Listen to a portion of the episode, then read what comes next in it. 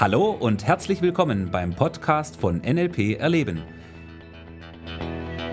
Der Podcast für alle, die wissen wollen, was NLP heutzutage zu bieten hat. Viel Spaß!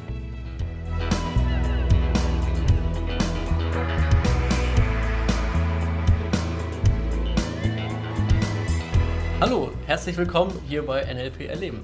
Hier ist der Michi und der Thomas. Servus miteinander. Ja, wir sind heute wieder hier, um euch ein neues Podcast zu präsentieren.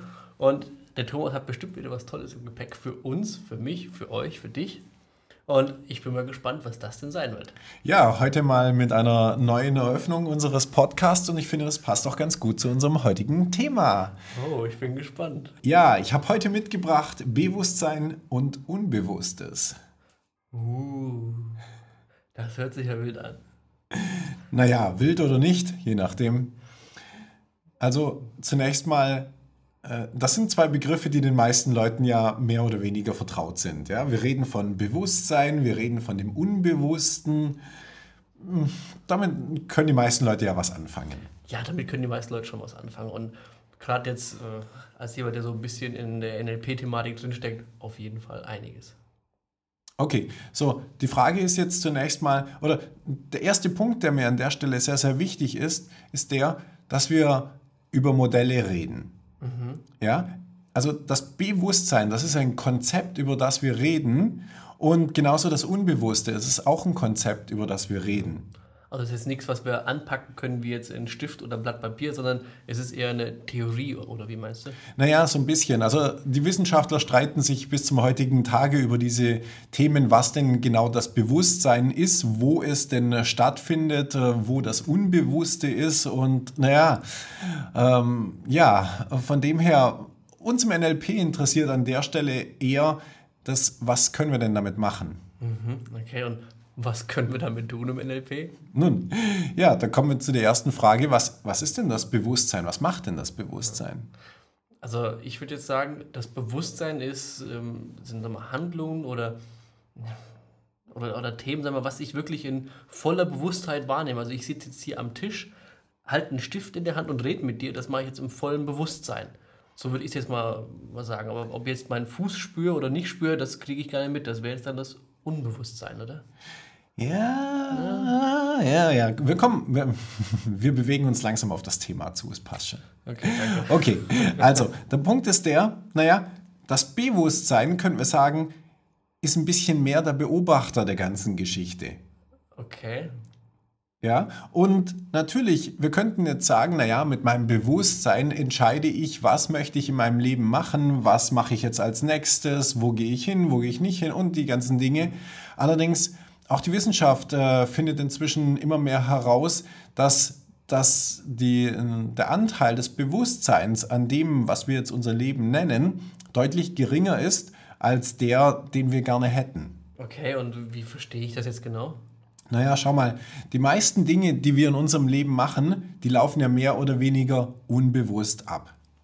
Ja? Okay, ja. Also als Beispiel, wenn du irgendetwas schreiben möchtest, dann überlegst du dir natürlich, was möchtest du schreiben. Ja. ja. Nur der Prozess des Schreibens, der funktioniert ja mehr auf unbewusster Ebene wie auf bewusster Ebene. Mhm. Sprich, du bist eher der Beobachter von dem, was du schreibst als dass du jetzt dir überlegst, du nimmst jetzt den Stift, fährst jetzt nach oben, eine Kurve und so weiter, sondern das Schreiben funktioniert einfach, ja. Du setzt dich hin, nimmst ein Stück, äh, nimmst ein Blatt Papier, nimmst einen Stift und dann schreibst du auf, was du aufschreiben möchtest. Und das ist jetzt im Kontext Bewusstsein Unbewusstsein wo angesiedelt? Naja, beides. Also wir können die beiden Dinge ja gar nicht voneinander trennen. Okay. Ja, also alles, was wir machen, hat einen gewissen bewussten Anteil und genauso natürlich einen unbewussten Anteil. Die Frage an der Stelle ist immer nur, welcher Anteil ist wie groß an der ganzen Geschichte? Also ich fahre viel Auto und ähm, da fällt mir halt oft auf, wenn ich äh, an der Ampel stehe, nach links und rechts gucke, die Leute gucken mich nicht an teilweise oder popeln in der Nase, machen irgendwas, starren auf die Ampel und sind gar nicht da. Ja, sie sind so ein bisschen äh, in Trance. Sie sind so ein bisschen in Trance. Da stelle ich bei mir auch öfters fest, ich fahre los, bin am Ziel angekommen, weiß gar nicht, was dazwischen passiert ist, weil ich telefoniert habe oder weil, weil sonst irgendwas war. Ja, absolut. Also das ist genau das, worüber ich gesprochen habe, sprich dieser Anteil zwischen Bewussten und Unbewussten. Mhm. Und für uns ist an der Stelle natürlich wichtig, wie viele Dinge machen wir denn bewusst? Wie viele sind überhaupt nötig, bewusst zu machen? Mhm. Ja, und das Bewusste, Unbewusste hat für uns ja einen riesen Vorteil, weil es nimmt uns wahnsinnig viel Arbeit ab. Mhm. Wenn du dir überlegst, was macht das Unbewusste in deinem Leben, dann ist es so, das Unbewusste hat ja sehr viele Funktionen und erleichtert uns unseren Alltag, sage ich jetzt mal. Nicht nur, dass dein Herz automatisch schlägt, deine Haare wachsen, ähm, die Haut wieder nachwächst bei Verletzungen und so weiter, sondern eben auch, dass du sehr viele Prozesse quasi unbewusst machst. Ja, das ist ein Riesenvorteil, weil wir haben auf die Art und Weise durch unsere Gewohnheiten natürlich sehr viel automatisiert. Allerdings geht dieser Prozess auch manchmal in die andere Richtung. Mhm. Ein gutes Beispiel, was mir dazu einfällt, wieder aus dem Autofahren-Kontext. Am Anfang, wo ich gerade den Führerschein gemacht habe, war es super anstrengend, erstmal ja, das Lenkrad und wo ist jetzt welcher Hebel für was und wann kuppel ich denn, wann schalte ich denn und dann noch die ganzen Verkehrsregeln mit den Zeichen, bis das dann irgendwann mal lief und saß. Ich hätte mir nie vorstellen können, während des Autofahrens überhaupt zu telefonieren oder Musik zu hören. Ich war beschäftigt mit dem, wann schalte ich? Ja. Und jetzt sag mal, fahre ich Auto und kriege gar nicht mit, wann ich schalte und wie, wie ich dann die ganzen Prozesse im Auto dann automatisch mache. Die Musik lauter und leiser am Lenkrad und das funktioniert alles ist unterbewusst. Ja, genau. Es funktioniert automatisch. Und das ist das Schöne daran, ja, dass wir natürlich sehr viele Prozesse automatisieren können. Mhm. So, und das Bewusstsein gibt uns an der Stelle aber trotzdem wieder die Möglichkeit, die Dinge zu kontrollieren und zu sagen, okay, ich will das oder ich will das nicht. Mhm. Ja, wenn wir gerade beim Thema Autofahren sind, äh, du kennst vielleicht die Situation, du fährst irgendwo hin, allerdings nützt du eine Strecke, an der du normalerweise mal anders fährst. Mhm. Und wenn du da nicht aufpasst, ja, dann fährst du die Strecke, die du immer fährst anstatt eben an der entsprechenden Stelle, was weiß ich, geradeaus weiterzufahren oder abzubiegen und äh, zu dem neuen Ziel zu kommen. Das ist eine interessante Sache. Ich habe jetzt mir auch angewöhnt, öfters mal einen anderen Weg nach Hause zu fahren. Ich spare mir dadurch eine Ampel. Und wenn ich das nicht bewusst mache, an der ersten Ampel abzubiegen, fahre ich die Strecke, die ich immer fahre. Habe eine Ampel mehr und brauche meistens länger. Genau. Und wenn wir uns das anschauen beim Bereich des Lernens, dann ist es natürlich auch eine sehr interessante Geschichte, weil wir hier in unserem in unserem Kulturkreis, sage ich jetzt mal, sind sehr darauf fokussiert, dass wir bewusst Dinge lernen. Und das ist natürlich etwas, was nicht immer unbedingt der einfachste Weg ist, neue Dinge zum Lernen. So willst du damit sagen, das unterbewusste oder unbewusste Lernen ist ein besserer Weg? Naja, schau dir doch mal an. Nehmen wir das Thema Sprache lernen. Ja. ja. Was ist die beste und einfachste Möglichkeit, eine neue Sprache zu lernen? Erinnere dich. Okay, also erinnere mich, okay, danke für den Link. Ich war mal klein und habe die Sprache gelernt, ohne dass ich in der Schule war und konnte. Hey, du, du, hast keine Vokabeln gelernt, richtig? Ich ja? habe keine Vokabeln gelernt. Ich habe, ich glaube, einfach nur zugehört und mitgebabbelt, ohne zu wissen, was es jetzt hieß. Und ich war einfach, oder so, so läuft es so mit den Kindern. Ja, also die einfachste Möglichkeit, eine neue Sprache zu lernen, ist, geh dahin, wo Leute sind, die diese Sprache sprechen. Und zwar nur diese Sprache. Mhm. Ja, in diesem Umfeld wirst du am allerschnellsten die neue Sprache lernen. Weil wir haben eine Lernmaschine zwischen den Ohren. ja? Und die richtig zu nutzen, mhm. das ist der Punkt an der Stelle. Und das machen wir natürlich auch im NLP-Training, weil hier ist es für uns natürlich auch sehr wichtig, dass wir quasi auch mit dem Unterbewusstsein arbeiten und nicht alles über das Bewusstsein lehren. Okay, das heißt aber, wenn wir jetzt hier sprechen, sprechen wir über das Thema NLP, aber wir gehen nicht ins Detail, was wir jetzt da genau machen. Und das ist jetzt quasi wieder eine Geschichte, die dann unbewusst irgendwo läuft, oder?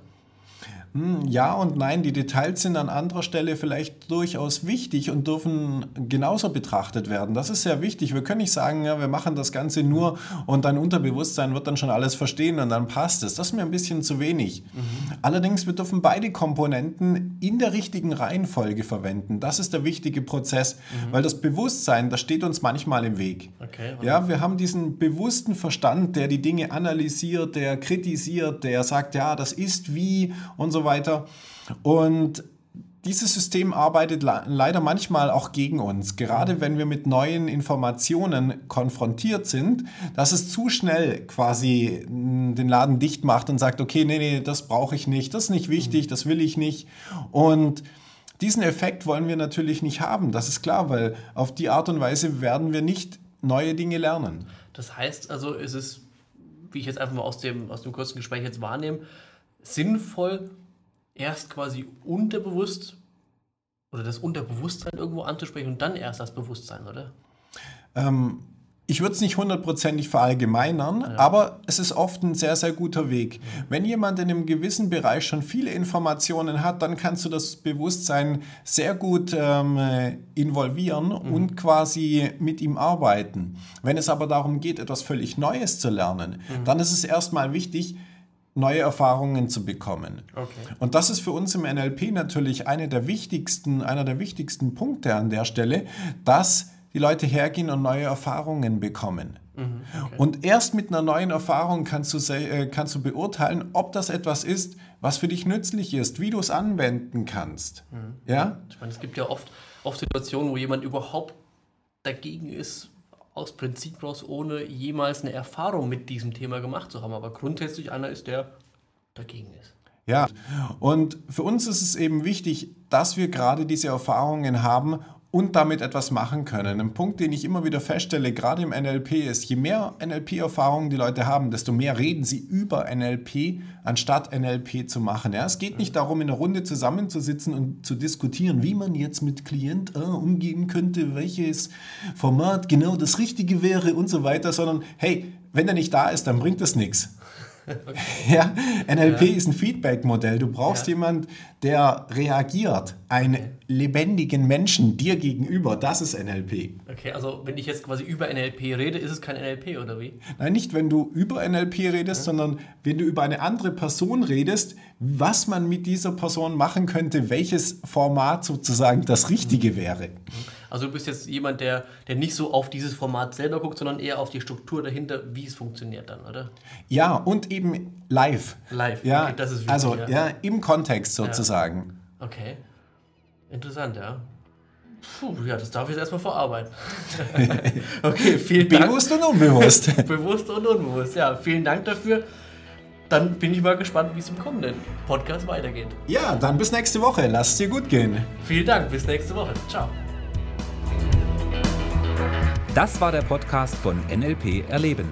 Für weitere Informationen gehen Sie auf www.nlperleben.de.